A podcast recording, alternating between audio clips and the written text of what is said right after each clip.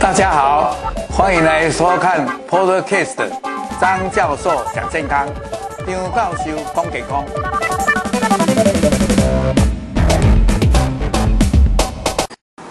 大家好，那我们今天来讲第四堂课。那第四堂课大概就是要跟各位讲，在疫情的期间，我们在家里哎怎么样来做一些运动。所以我的题目就把它弄成“防疫宅在家，健康动起来”。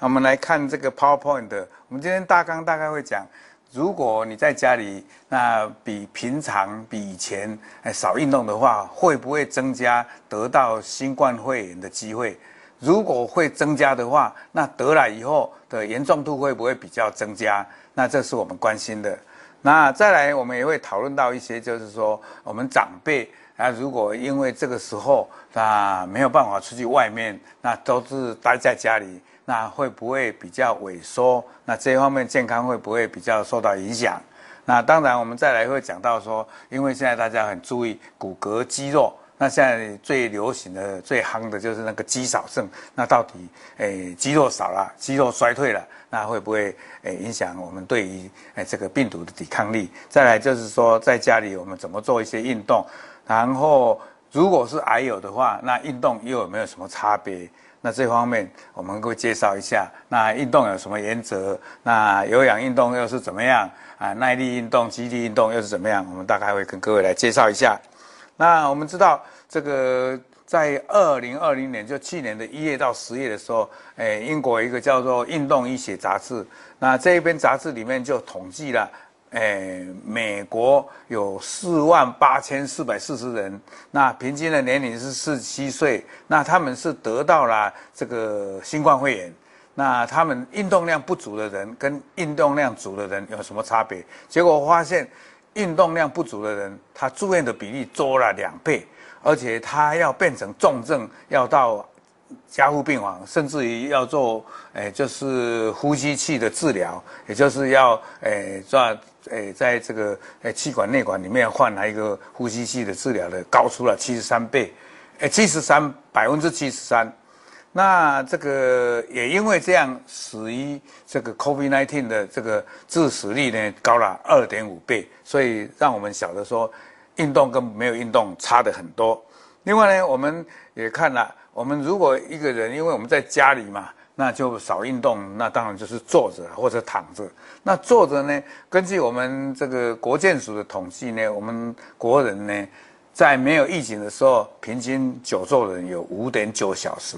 那换句话说，活动量没有达到世界卫生组织建议的呢，高达七四十七点三。所以想见我们在疫情的时候，可能久坐的人更多。那根据澳洲的一个统计，就是今年的统计，诶，不是，就十年前，对不起，就二零一一年的统计呢，久坐，比如说你就这样坐在一起一小时都不动啊，在那里看电视啊，或者在那里打电脑了，这样的话。就会减少了二十二分钟的诶平均余命，就是寿命。那我把它算起来，这样的话，如果你每天久坐一个小时，这样下，诶一个人活到七十岁的话，他的寿命呢就少到可能两三年之多。所以这个也是相当严肃的一个问题。因为办公室里面就也没有运动器械，也没有运动器材，诶空间也比较小，那你只好呢可能到旁边的墙壁上。那墙壁的这样的推，我们看左边这个图哈，就就是推着墙壁，这样就是在另练另另练我们的这个腿力。因为这样一弄的话，你脚再把它伸起来，左脚右脚。那如果在桌子上你这样弄的话，有一点好像伏地挺身的味道，就是我们这个中间的这个，那这个就有一点像要训练我们的这个上肢的这个力量。然后呢，你在椅子上可以把脚翘起来。好，就是最右边这个图，我们看到哈，最右边这个图。那这个右最右边这个图呢，就是呃把这个手上底右呃脚跟好像像上下的这样啊踢来踢去，好像一个呃椅子上的风火轮这样做一个圆圈的转。那这样圆圈的转的时候呢，这时候你脚把它提上来，就好像在训练你腹部的核心的肌肉，所以这样就很有效。那美国的医学杂志叫做《伽马》。哦，这个是很有名的杂志，就在今年的二月一号，在跟美国呃这个发表了二月一号到六月一号这四个月中间，他们有封城。如果你每天诶每十天呢，好像美国那时候平均的体重会增加零点二几，一个月要增加零点六八，所以可见封城就运动少，然后可能还吃得多，所以这个运动就变成很重要，不然的话体重就好像一直在上升。那这个美国的密西根大学又有这个刚才的，人一肥胖的话，那到底病毒的这个在我们身体上怎么样？会比较，因为那个我们统计说，这个肥胖的人，他那个身体上有会分泌一些不好的发炎因子，一般认为叫做 I L six，就是介白素第六。那介白素第六这个不好的化验因子呢，会让病毒反而容易在我们体内会存活、会复制，那会造成重症死亡，会比一般人两倍。所以这个就是身体上因为肥胖的关系，有不好的化验因子，免疫力会比较弱，然后可能会附带产生这个慢性的病，那也许就心肺的功能，特别是呼吸道的功能就比较差一点。那这些好，那。减重有什么好处？你看，我从上面大家可以看到，我们经过饮食的调整哦，最上面这里大家有看到哦，然后再来就是，诶，热量的控制，就是把它饮食吃的不要太油腻，诶，糖的不要再吃太多，高热量的不要太太多，然后少吃精致的糖，还有足量的饮水，然后呢，适量的运动，然后充足的睡眠。保持愉快的心情，然后再要摄食比较多的，就是纤维素多一点，那就是再来呢，就是要补充一些像诶维他命或者诶这些稀有的元素，像硒啦、像锌啦、像镁啦这些。那整个如果有这个七大的要点的话，你就可能可以减肥，而且就会提升了你的免疫力。好，那么刚才有提到长辈怎么办？那长辈因为最麻烦，因为年纪大了，可能他就是诶活动力就比较没有那么高，再加上他可能也有一些慢性的病，像心脏血管疾病、高血压、糖尿病等。那这样的话，他可能诶在家里不活动，然后又比较诶可能没有跟人家有一些沟通来往。那这样的话，久坐久躺。加上可能他也吃的不多，那他的相对蛋白质的摄取就少，那肌肉就慢慢的萎缩。那这样的话呢，我们怎么办呢？最好就是要让他鼓励他，就是多多跟他同辈的或者他的亲友一些联系。那我们做晚辈的呢，也常常要跟他打电话或者做视讯，然后多一些鼓励打气。让他好像哎不会很觉得寂寞或者被疏离了。另外呢，我们的环境一定要通风。这个这一次我们常常在讲这个防疫的原则里面，我常常要提到的，不能把房间密闭起来，那一定要通风，然后阳光充足，然后呢让他也有一个活动的空间。那更要注意说，要给他一些比较高蛋白质的营养的东西。那当然呢，诶，不要在公共场所。那如果没有必要的话，呃，如果他的病情或者他的慢性病还蛮稳定的话，我们有时候可以帮他用远距医疗，甚至于我们可以用长期处方，或者我们家人去帮他拿药就好，尽量少出入这个诶医疗场所。那这个刚才已经提到了，只是这时候再跟各位提一下。要防止肌肉变少的话，有两个方法，一个就是我们左边看到的哦，饮食。第二呢，这边是运动。那饮食大家我刚才已经提到了啊，饮食就是要均衡，热量要足，而且因为肌肉它的成分呢就是比较蛋白质居多，所以我们在热量在蛋白质方面，那蛋白质大部分是诶每公斤要一克到。一点五克，所以换句话说，六十公斤的人就要六十公克到九十公克的这个蛋白质。那当然要补充维他命 D。那维他命 D 的意思呢，就是晒晒太阳，还有一些比较像黑木耳啦、深海的鱼啦、蛋黄啦、还有一些晒干的这些香菇呢，里面的维他命 D 是不少的。那如果不足，我们再来买一个市面上现在有的这个维他命 D3 来来吃一下，大概是诶、呃，据我的了解是四百到六百的这个诶、呃、国际单位。那再来呢，这一方面我们就要是要让心肺功能好，所以要要做有氧运动、健走、骑脚踏车等。那在肌力的训练，就是耐力的训练呢，就要诶举这个像保特瓶这个重的，里面装水或者哑铃，这样的话来强化这个就是老人家，老人家也有老人家的肌力的训练。哎，当然在安全的范围里面，哎去做肌力运运动，呃肌力训练。那再来这个老人家的做的动作呢，就比较要柔软一点，比较不考虑到这个安全的考量，所以它这里有一二三四五。那一呢，就是让你身体柔软；那个二呢，就是趴着，然后脚脚后跟上提。那这样的话，就有一点训练腰力。第三呢，就是稍微这样，诶，这个。看这个图，各位有看到，就是两个手稍微在后边垫着，这样，然后脚呢就上下着一，诶，这样伸缩，这样。再来呢，第四呢，就是要练和这个在手扶在桌面上，然后一个脚拉上来，啊，这样子有什么用作用？就是让沉重在另外一个脚，另外训练平衡感。啊，再来呢，第五个就是走路呢，就好像那个螃蟹在走。螃蟹在走，大家知道不是这样向前走，是左右摇摆这样。哦，你看螃蟹就是哎横行的这样，就是这样训练。好，这个都是德国的研究，就是我们训练了肌肉强化了，那这个肌肉呢就会去让我们的身体上的免疫的 T 细胞。我上一次已经提到了，我们身体上有细胞性的免疫跟体液性的免疫，体液性的免疫就制造对抗病毒的抗体，那细胞性的免疫就是制造认识这个病毒的，会会杀死它的叫做毒杀性的 T 细胞。那如果肌肉强化的话，好像会让我们身体上的免疫的 T 细胞会更强化起来。所以肌肉多的人，在小老鼠的身上就证实了。如果那个老鼠活动力强、肌肉够强的话，它抵抗这个病毒就很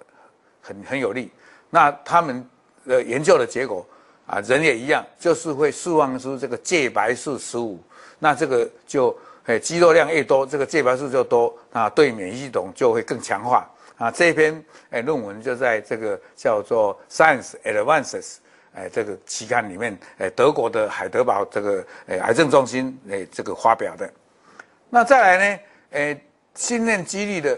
大家也不要觉得说很困难。你看这里有练习一，就是桥式，有没有看到？就是躺着。诶，这个诶，老实说，诶，基本上是比较比给诶中年人的，诶老年人可能比较没有办法。你看这个要挺起来啊。第二个就叫做膈旁肌的伸长，就是躺着。把脚弄起来，而且脚要伸起来一定的高度。像我现在年纪稍微大一点，有时候脚伸的不是不高，就是不直。现在其实要伸的就是过高过直。再来一个叫做侧棒式，也就是侧躺的时候啊，把脚稍微摊开，然后手再伸上来，然后一伸一下，一伸一下。第四叫做鸟狗式，鸟狗式就有点像那个狗爬式的，然后这样呃这样握呃握着，然后握着的时候，哇，这个不简单。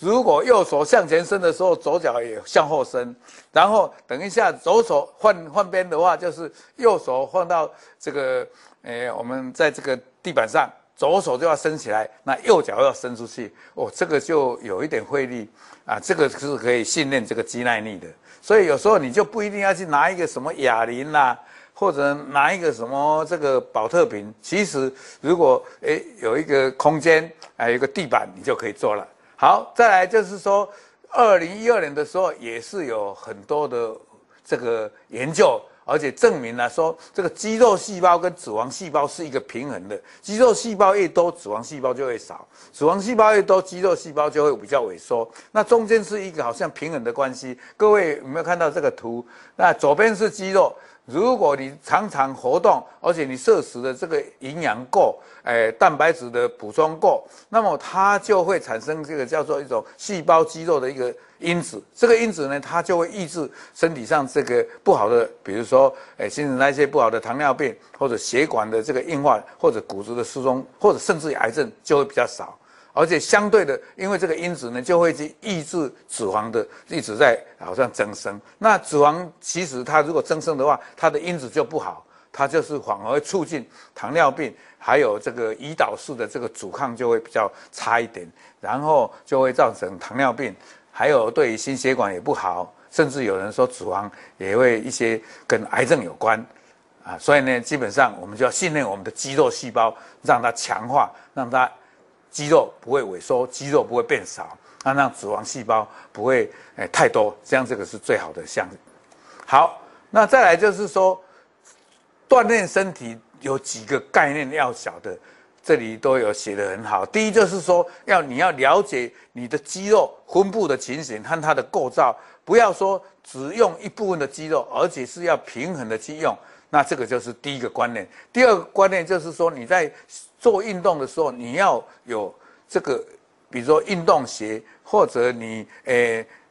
那个鞋子的下面诶地板要止滑的，或或者你在膝盖的地方可以把它包覆一个护膝的东西。第三个观念就是说，要运动的时候不要一下就做运动，一定要暖身，然后才来慢慢的渐进式的到正式的运动。那么到要结束的时候，还有一个叫做好像把它恢复，慢慢的缓和下来的运动。还有呢，你也要看你今天睡得够不够，还有你今天的情绪怎么样，还有你身体有没有什么哎什么状况。如果你今天哎，如果前天太忙了，那今天可能运动就少一点。所以要有一个哎弹性的调节。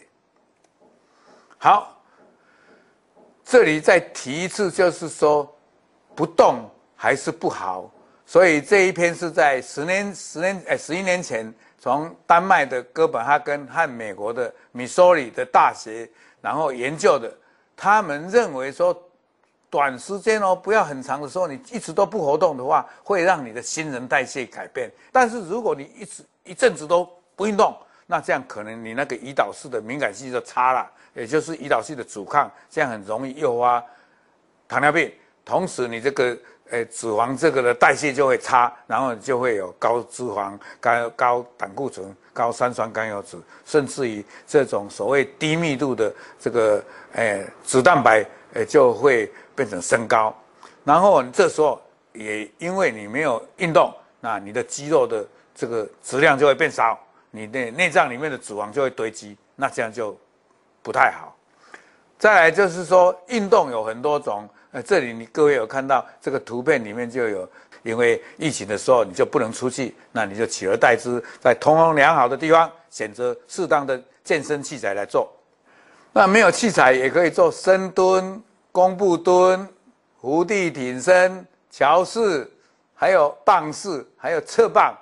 大家都可以去。这种都是在没有器材，然后在家里，然后你用一个软的垫子。你就可以做的很好的一些肌力的循环训练。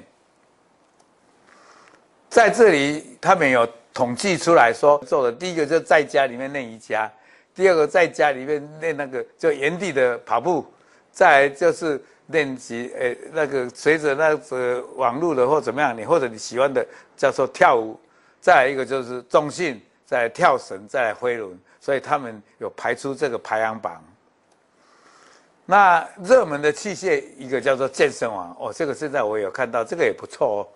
对，再来一个叫跑步机，再来哑铃，再来健身车，再来健身魔具，好魔镜，所以这个大家是让大家有小的时候有这样的情形，大家比较喜欢的运动器材是这样的情形哈。所以呢，刚才提到了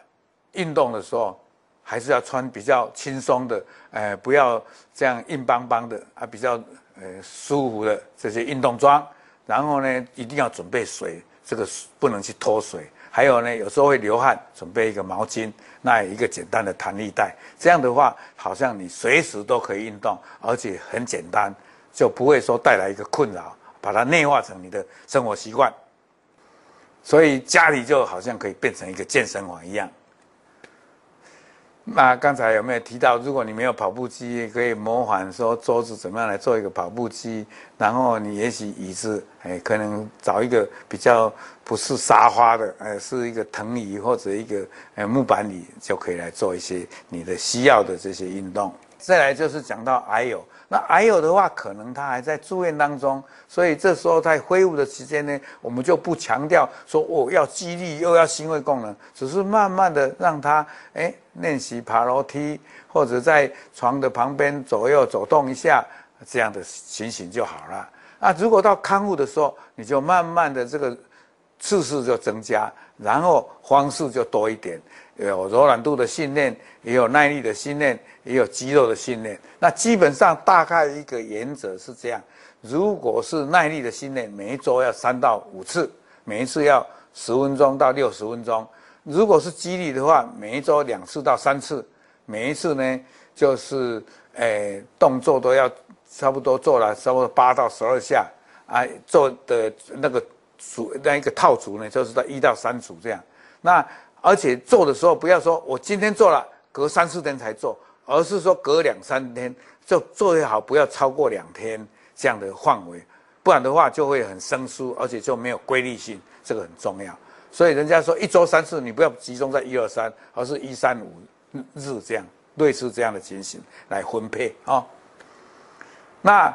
还有毕竟是在可能在治疗，可能比较身体状况比较疲倦，比较。诶，呃呃，健态或者比较弱一点，所以我们要考虑它的舒适性跟安全性。所以在做一些运动，还是可以跟这些医师讨论，还有有时候也要一些专业的指导。呃，这一方面我再次的跟各位强调。那有氧运动跟耐力运动基本上是这样的，有氧运动是会让你的情绪缓和。有氧的意思呢，就是说都是比较规律性，时间比较长的。大于十五分钟的，那这时候呢，呃，心肺的功能的跳不是像跳到很高，但是无氧的就是一个耐力，比如说要举起来的时候，那是短暂的，或者投篮一下的投篮，或者一个好像拿着一个哑铃啊，那这种，所以呢，在无氧这边，它一下的时候可能会这个心跳比较快起来，那是在训练肌肉的。对对，所以呢，它这时候是会分解体内的葡萄糖跟肝糖，提升的肌力。世界卫生组织建议的很好，儿童其实每天都要运动，因为他是在发育的时候。到成人就是一周一最少最少就是一百五十分钟，再少的话一周三次，每一次三十分钟，那这样的话才九十分钟。所以最好是做到五十一百五十分钟。换句话说，要到三次到五次。那这个是成人，到年纪老的时候呢，就每天每周至少三次就好了。那训练的方式是朝向安全、舒适、柔软，然后诶比较再考量到平衡啊。当然有氧跟肌力都要，还有预防要跌倒，因为老人家跌倒就造成诶很多很多的并发症，所以这个要很重注意。那这一张是总和来讲的。就是运动的话，左边是有有氧、间歇跟肌力、阻力运动。那运动的时候是在什么时候？饭后的一小时。那运动的强度有低、中、重。那低的时候是让心跳跳到最高的百分之三十到五十。那中的话就是五十到六十，到最激烈的话是六十到八十。那这个心跳呢的公式比较准确的话。大家有看到，就是二百零六点九减掉零点六七乘以年纪，所以如果你年纪是六十岁的话，零点六七乘来以后差不多五十，所以它的最高心跳就等于一百五啊。那如果你做高的浓度呢，就是到它的八十，所以就可以跳到一百二，意思就是这样的意思。运动的频率一定要一周三次到五次，那不能跳过两天。那一次的时间一定要三十分钟，啊，这个是刚才跟各位这一张图就很重要，所以我这里就特别的强化，它有运动的类型、运动的强度、运动的频率，还有最高的心跳的这个跳到每分钟几下的这个范围的建议，也不能跳到说都一直在最高心跳，这样会让你的心跳承受不了。这一章就很重要，特别多讲一点。运动它可以，各位从看最上面的增加免疫力，好，然后它第二可以增加心肺功能，第三可以提高我们身体上的新陈代谢的这个速率，不然的话，呃，人到年纪越大的话，那基础代谢会越差。但是我们一定要把它强化，好像在一个新陈代谢的这个旺盛的这样。当然不要说顶旺盛，但是不要让它新陈代谢越来越越越越越减弱。好，再来预防肌少症。那你有运动的话，你就会做伸展运动，会做柔软的一些呃转来转去，这样的话就会增加你的柔软度，不会变成很僵硬。再来，因为运动的关系，你就会把全神贯注在运动的时候，反而让你的焦虑不安就会减少。那甚至于有的人忧郁的话，根本就不会有。总之，在运动就有这么多的好处，因为这样的运动还可以提升癌友的活存率。所以呢，运动是有好处，没有坏处。当然要注意选择运动的器材啊，选择运动的装备，还有选择运动的时间，还有。要注意安全，甚至于有的运动要有专业的指导。以上简单跟各位介绍，谢谢。